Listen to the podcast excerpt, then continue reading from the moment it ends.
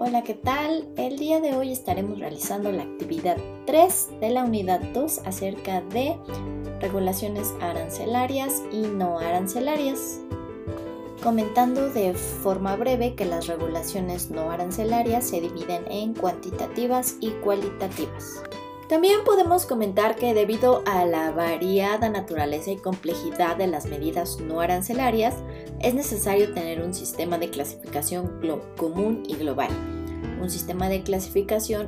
que es necesario para documentar apropiadamente las regulaciones con las que las empresas deben de cumplir, armonizar estas medidas en diferentes sectores y países de manera que puedan ser comparados y para realizar análisis estadísticos de las medidas arancelarias en los diferentes sectores y países.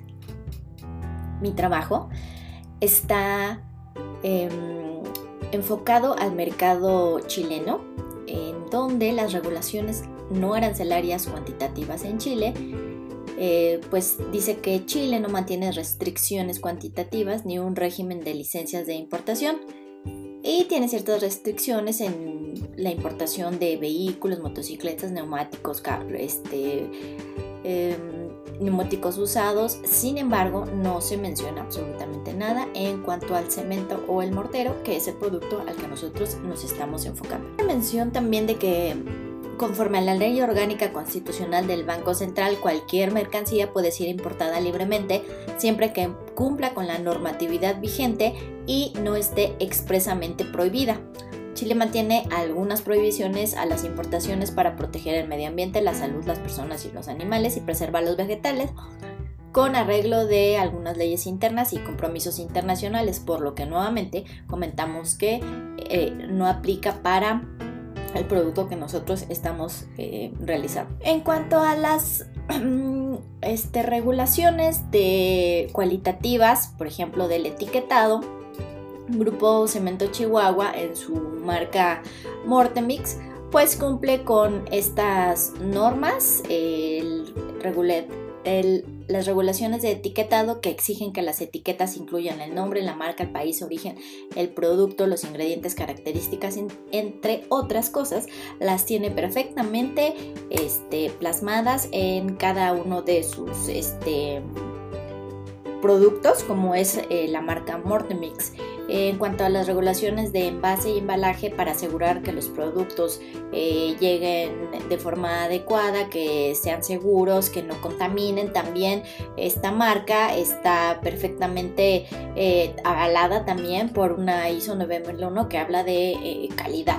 Este, a nivel internacional entonces no hay ningún problema para este, pues, regulaciones de envase y embalaje pues en cuanto al transporte tampoco desde lo que es este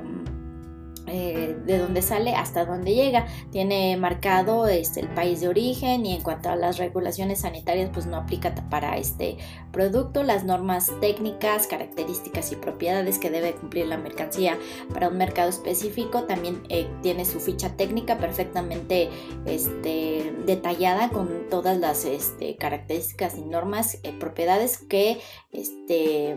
aplica para el mortero. En cuanto a las normas de calidad, pues como ya comentamos, eh, la marca Grupo Cemento Chihuahua maneja ISO 9001, en donde pues la calidad este, que debe de cumplir pues es muy rigurosa. Tampoco hay problema en cuanto a las regulaciones ecológicas para mantener y proteger el medio ambiente, también cumple sin ningún problema con este, todos estos requisitos. Se hace mención también que las preferencias arancelarias establecidas por los acuerdos comerciales suscritos hasta ahora por Chile normalmente permiten los operadores del comercio exterior no tener que pagar los aranceles aduaneros asociados a la importación de ciertas mercancías, recaudándose solamente el IVA.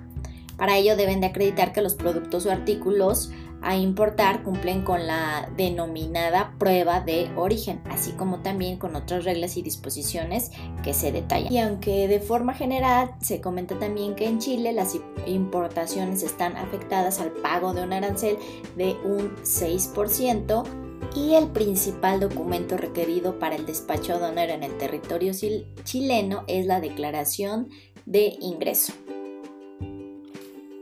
Y bueno, por último, eh, se comenta que por regla general las importaciones en Chile están afectadas al pago de el arancel general o el derecho ad valorem